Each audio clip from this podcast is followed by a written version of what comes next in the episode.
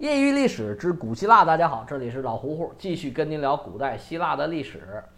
上回咱们讲了一期番外，这个番外的主题词就是金属，介绍了一下金属在人类社会发展的初期，它的一些严格和演变。没有讲完，讲到了欧洲，由于资源和能源的优势，在金属的加工制造和工艺水平上面。取得了一定程度的优势。那这种优势呢，其实是相对于他们地中海世界，是相对于亚洲，就是西亚和北非这些方面的优势。那讲到这儿的时候呢，我相信有些朋友就不愿意听了啊，说你看人家西方这么好那么好，我们中国不好吗？尤其现在网上有一些言论呢。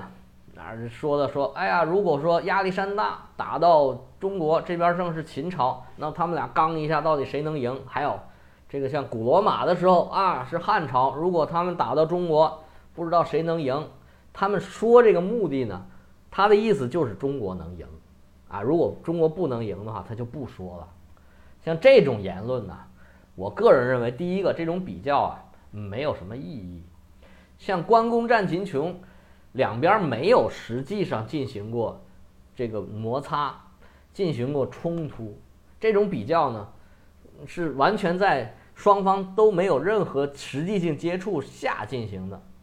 但是大家要明白，这个战争它远比你想象的要复杂的多，中间能够起作用的因素不只是金属，或者说你自己的装备啊，这这一方面儿，那。胜负的原因多了去了，随便有一个什么因素，就可能导致一场战争的这个结果的改变。而战争的打与不打呢？他们这种，尤其像亚历山大这种天才的统帅，他在没有什么绝对的把握之前，他是不会轻易发动战争的。也可能他打到秦国这边，他一看，哎呦，咱们打不了，那他就走了，他就不会打。所以说，我觉得这种比较呢，说到底是在凭空想象的这个战场上说谁输谁赢，完全没有任何意义。那你如果说就说中国厉害，那中国能赢，那你自己在想象中中国赢了不就得了吗？啊，咱们客观的说，根据考古的发现来说，中国的青铜和铁器应用来讲。都比世界上最早应用铜和铁的地区呢要稍稍晚一些，但实际上我们也并不晚，而且呢，我们在某种程度上还是比较先进的。应该说，在金属的加工和冶炼这个制造方面呢，中国是跟最优秀的或者说最早发展的金属行业呢，我们是跟他们齐头并进的，没有怎么落后。但是客观的说，我们中国并不是一个金属资源特别丰富的国家，而且呢，我们也不像欧洲那样植被特别的繁茂、能源特别丰富的一个国家。所以，我们国家在开始的时候，金属更多的是应用于礼器和这个兵器。中国有一句非常出名的话，《左传》里面的讲叫“国之大事”。在祀与戎，那么中国早期发现的这些，呃，金属其实就是青铜器啊，它的这些制作的物品，无非是这个祭器，叫礼器和兵器，那么就是把最大的事儿用来拿金属的东西来制造，这一方面呢，说明这个金属是非常宝贵的，它不好取得。我们在上一节讲过了，说金属是很受制于它的天然资源的。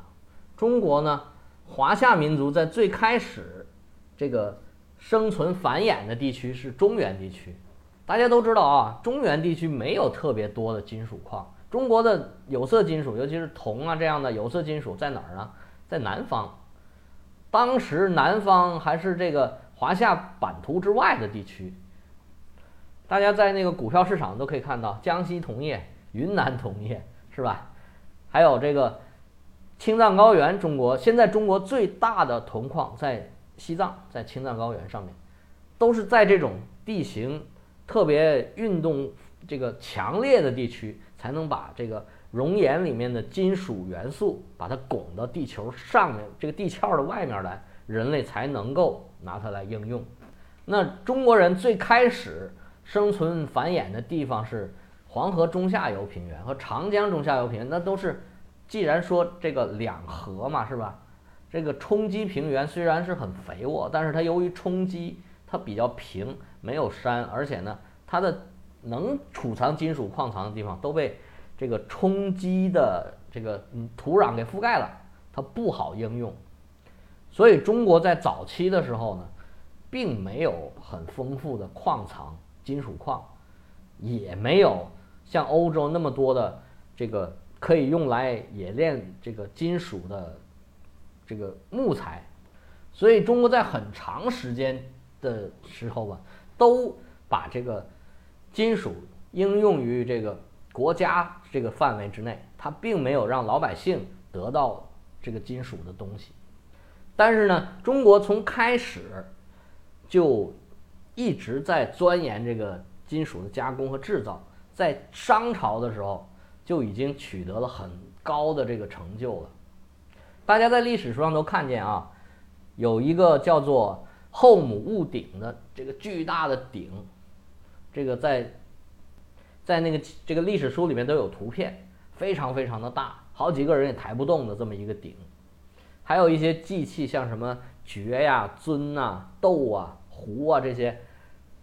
祭祀用的东西。而且呢，在中国古代，这个鼎。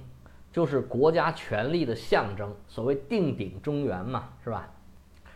另外一些用途呢，就是在战争的时候，双方用它来做武器。秦始皇统一六国之后，就把天下的金属，其实当时就是铜，收集到一块儿，所谓铸十二金人。那金人其实就是铜人，他的意思是说，把全天下的金属都收藏在我的手里面。由我来支配，那么就没有人起兵来造反了。那这种想法现在来看啊，有点幼稚，但实际上当时这说明了当时的人就是这么看问题的。他除了权力和势力还有武力以外，它还是财富的象征。在中国呢，铜钱一直用到近代，用了两千多年，可能不止两千多年。用了很长很长的时间，所以它就不只是财富的象征了，它就是财富本身。那么人类在使用铜的过程中，他也发现了铜的一些弱点，然后呢，用其他的方式呢来弥补铜的这个弱点。铜的弱点是什么呢？铜的弱点大家都知道啊，铜现在我们常见的铜就是铜丝儿，是黄铜。这个黄铜呢？是铜锌合金，那铜锌合金就非常的软，因为它导电性能非常好，所以现在我们因为应用电子产品特别多嘛，这个铜丝儿简直就是说电子行业不可缺少的一个东西。那铜丝儿你看可以随便弯，它很软，那很软，它做电线当然非常好，但是如果打仗就不行了。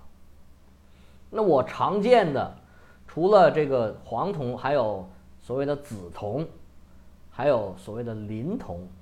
那紫铜呢是纯度比较高的，里面也会有少量的、极少量的其他的金属。磷铜是里面加了磷元素的铜，在我们日常生活中也是非常多的。在古代的人们呢，他们就发现了在铜里面加上铅、锡和锌，那就会造出来比较。这个硬度比较大，能作为武器或者作为这个日常生活用品的这个青铜。那么青铜时代就是这么来的。中国的青铜时代是从商周以前就开始了。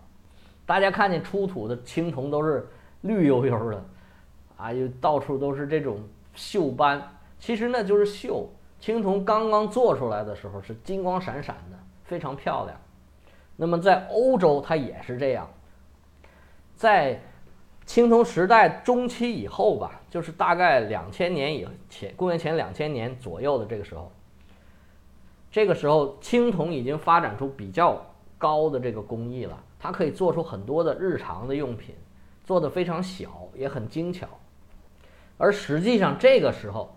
铁其实也早就被人家发现了。铁这个东西的应用呢，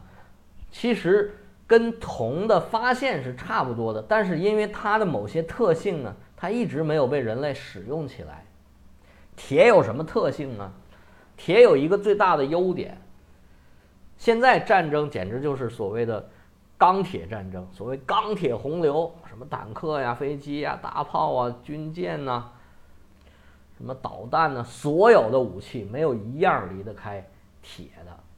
虽然现在说的都是钢，但是钢就是铁元素为主的，所谓钢铁，钢铁是吧？钢铁洪流。那在这个核时代之前，那人人类如果说哪个国家拥有钢铁的产量，基本上就跟这个国家的军事能力可以差不多画上等号。但是它为什么没有能够应用起来呢？这又是因为钢这个不是钢了铁，铁有三个比较致命的问题。第一个。铁的冶炼难度比铜要大，因为铁的熔点非常高，它的这个已经融化了又不容易铸造，对人类的燃料和你燃烧的方式有比较高的要求，你那个温度达不到这个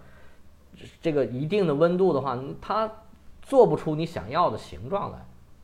这是第一个问题。第二个问题，铁。它因为有碳在里面，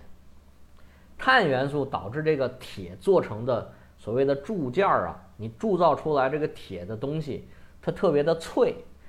它一砸它就掉渣，然后呢就容易碎，所以做的东西呢不能拿出来做很多的应用。像大家这现在见到那些健身房里面的大块的东西，所谓撸铁，你撸的这些东西呢，都做成圆的。啊，做成坨儿，这个问题不大。然后呢，你不拿它去到处扔，它就不容易坏。而且我们现在的这些铁做的东西，其实里面都是钢，里面都是加了其他元素做成的，有不同用途的钢制品，并不是说原来这种碳还没有被排除、没有被烧掉之后，这种最初的这个铁元铁元件儿吧。所以要解决碳的这个问题。要等到人类发明了这个木炭，用木炭来解决这个碳的这个铁里面含的碳的问题。那么铁的另外一个致命问题就是铁比较容易氧化。用咱们老百姓的话来说，那就是铁特别容易生锈。因为铁比铜这个元素呢要活跃很多，三价铁、四价铁、二价铁这个。在自然界都有，所以说它特别的活跃，容易氧化，容易跟氧发生反应。那作为现象来说，它就是生锈了。那铁生锈的时间就很短，你刚做出来没多久，你不磨它，它就生锈了，那就这东西就不能用，而且呢，坏的特别快。就是因为铁有这么多的，对人类来说有这么多的缺点，所以说人一直都没有能够。把它的优点给用上。它在青铜时代的初期和中期一直是作为一个很副产品的东西，但实际上人类是早就发发现铁这个东西了，而且也一直没有停止尝试着把铁做成人类想要的这种状态，直到公元前两千年左右。在小亚细亚这个地方，就现在土耳其这个中部的这这个地方，这个崛起了一支这个部落，叫赫梯人，他们在运用铁的方面获得了巨大的突破，他拥有了铁的武器。那他们一旦掌握这种能力呢，他就飞速的扩张，然后呢灭掉了当时不可一世的军事帝国，在。中东地区也是比较早占据了非常大领土的一个叫做亚述的帝国。从这个时候开始，算是黑铁时代的人类黑铁时代的正式来临。但是对希腊来说，这个黑铁时代还没来。那么黑铁时代的到来到来呢，要等到大概公元前一千二百年左右。公元前一千一百年到公元前一千二百年，这个时候，在整个人类世界，都发生了很多这个重大的事件。到现在呢，众说纷纭，有很多事情没有办法解释。那个时候呢，在所有有人类这个生存的地方，都发生了比较多的事儿。在埃及，那个时候埃及已经这个历史经历了很长时间了。它有这个比较完整的历史的记录。那个时候，拉美西斯三世在位时期就记载着被海上民族入侵。那个海上民族呢，戴着羽毛的头盔，然后呢，戴着牛角的头盔，身穿着甲，然后拿着盾、标枪、长剑，还有矛。对埃及进行了大规模的入侵，但是他们当时的记录就是啊，这个埃及打败了这些海上民族。那几乎是同一个时期，在所谓的黎凡特地区，就是现在的巴勒斯坦、约旦、以以色列这个叙利亚这个地区，也有类似的这个海上民族入侵的这个记录。那么，就像跟咱们刚才说的，赫梯。这个帝国就神秘的就灭亡了。那么在中欧和西欧这些地区，也有现在有很多这个当时大规模冲突的这个遗址的这个发掘，有很多大规模的，就是埋葬的人骨里面还有很多受伤的这个痕迹，说明是当时发生了很大规模的战争。而我们中国这个时候是什么时候呢？就是商灭了这个周兴这个这段时间，就是所谓武王伐纣的这段时间吧，也是比较动乱，然后是这个王朝更替的一个时间。那这个时段在我们讲的希腊历史的时候，就是什么呢？就是迈锡尼文明灭亡，那么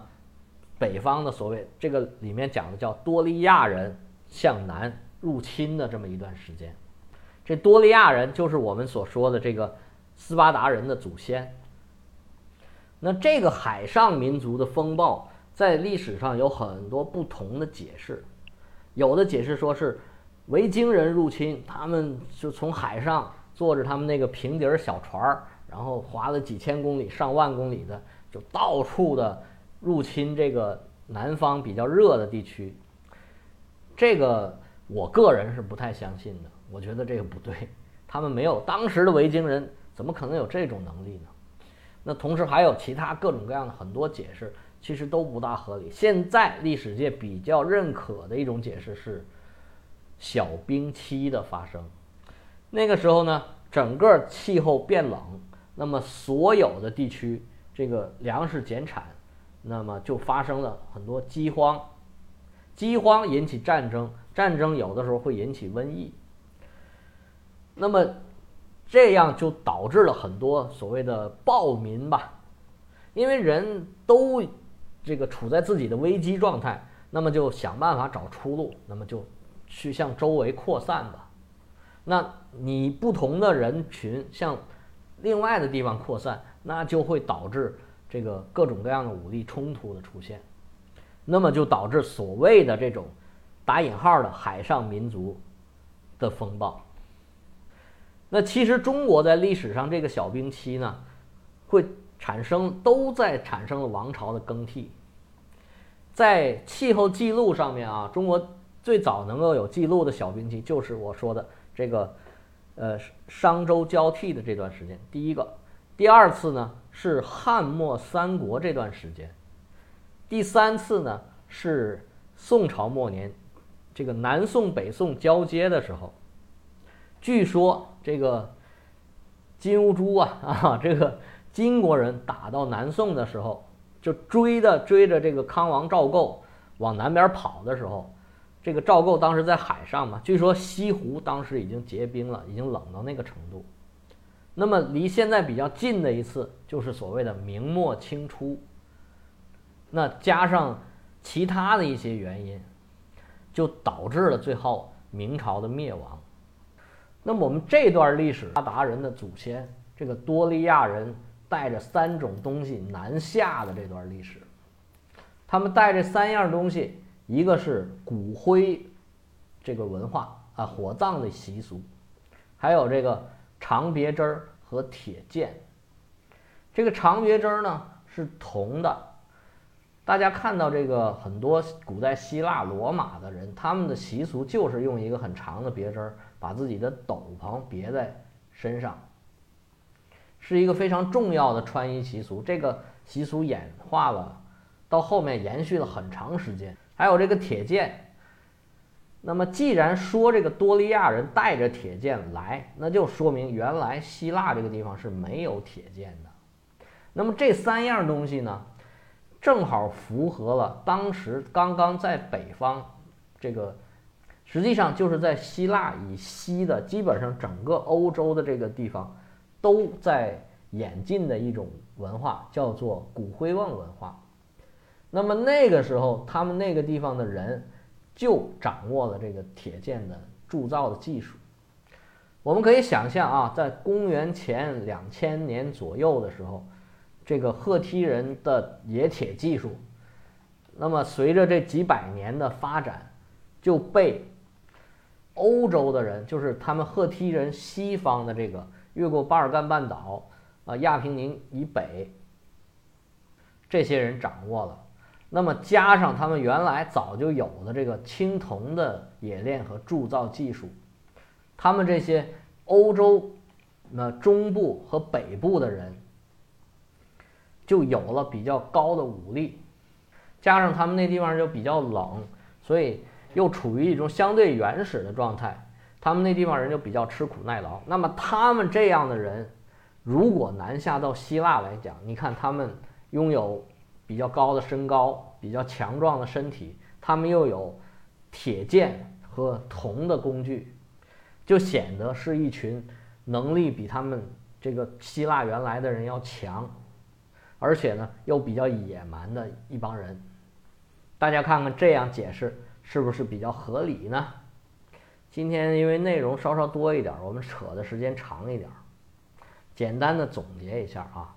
我们这两节番外呢，其实它的主题词是金属，那我想讲的关键词叫做区别或者叫做差异。